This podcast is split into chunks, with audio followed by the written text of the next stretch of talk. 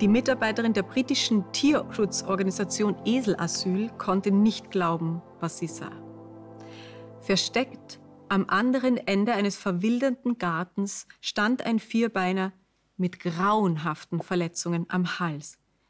Man konnte deutlich erkennen, wie das Blut aus den großflächigen Wunden sickerte. Das Tier taumelte, halb im Delirium vor Schmerz. Am Abend zuvor war ein anonymer Hinweis aus der Bevölkerung eingegangen. Die irischen Besitzer hatten sich ein kleines Grautier als Glücksbringer angeschafft und danach seinem Schicksal überlassen. Fünf Jahre lang hatten sie das Seil, das um seinen Hals geknotet war, kein einziges Mal gelockert.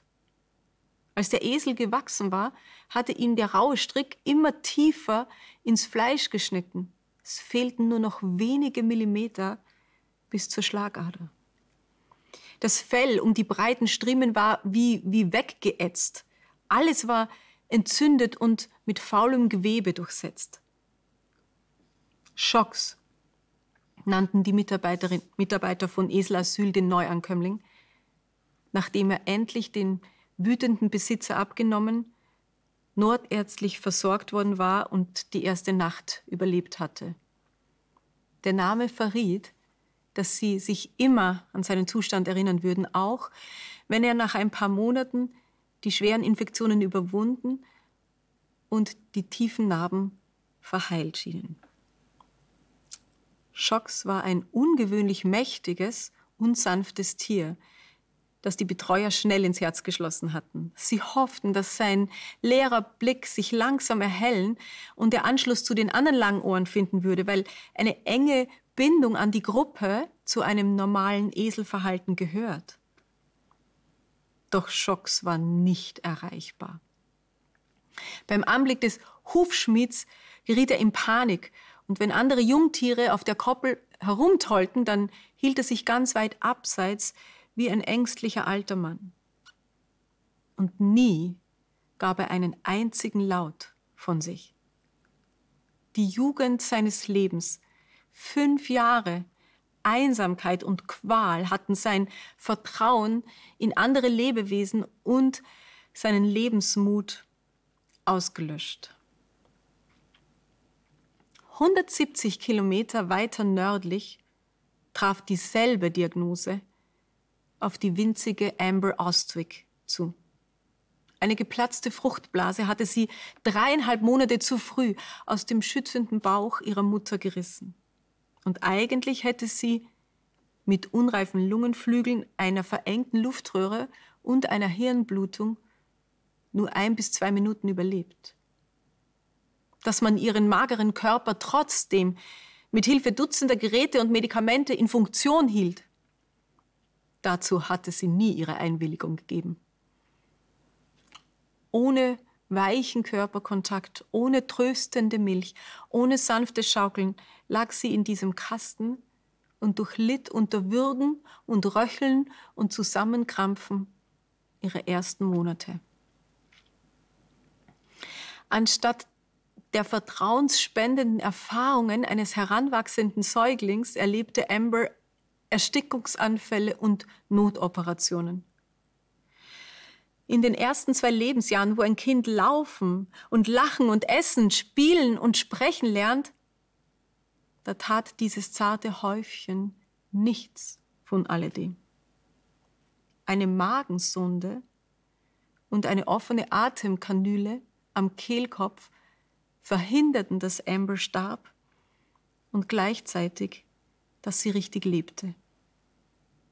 Ihre Stimmbänder hatten noch nie einen Laut von sich gegeben. Schlimmer aber als war die Stummheit ihrer Seele. Da war, da war kaum eine Bindung an ihre Eltern. Das Mädchen wollte keine Umarmung. Sie wollte einfach nur in Ruhe gelassen werden. Unsere Tochter hasst Menschen, Sie denkt, dass jeder einen Schlauch oder eine Nadel in sie hineinstecken will, sagt ihre Mutter. Und immer dieser feuchte, leidende Blick. Ambers Hirnverletzungen hatten eine leichte Lähmung hinterlassen und so wurde sie zur Verbesserung der Rumpfstabilität in einem eselgestützten Therapiezentrum angemeldet. Die erste Reitstunde verlief aber so voller Angst und voller Qual, dass die Eltern keine zweite mehr anstrebten. Wochen später spazierte die Mutter nochmal über die Anlage, einfach nur um die Tiere zu beobachten.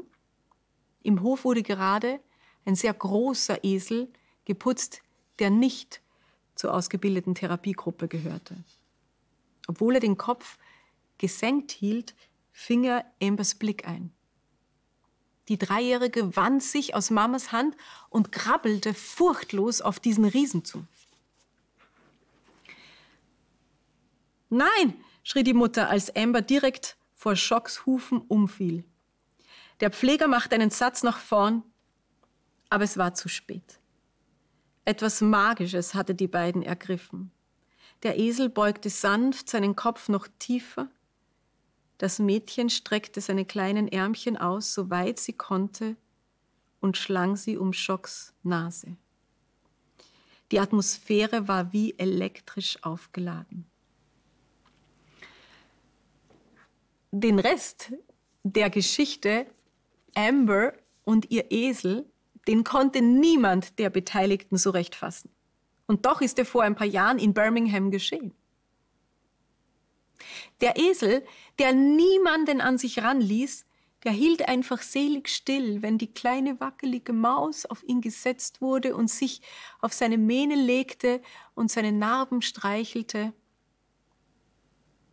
Und das sprachlose, in sich gekehrte Kind mimte enthusiastisch die langen Ohren, um allen von ihrem neuen Freund zu erzählen.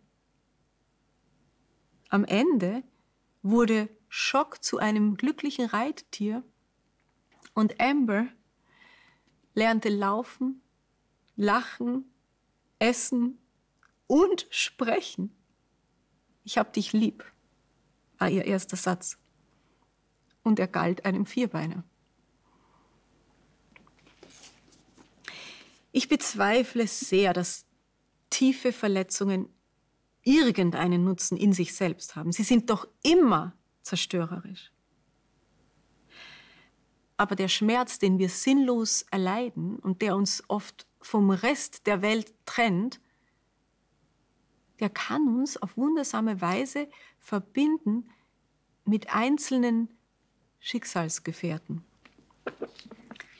Selbst über Jesus Christus heißt es im Hebräerbrief, worin er selbst gelitten hat, kann er denen helfen, die leiden. Was für eine starke Aussage. Vielleicht hat die schlimmste Erfahrung ihres Lebens sie auch sensibel gemacht für Menschen, die sich immer noch isoliert fühlen. Vielleicht können sie so auf unersetzbare Weise jemandem zum Segen werden. Shabbat Shalom.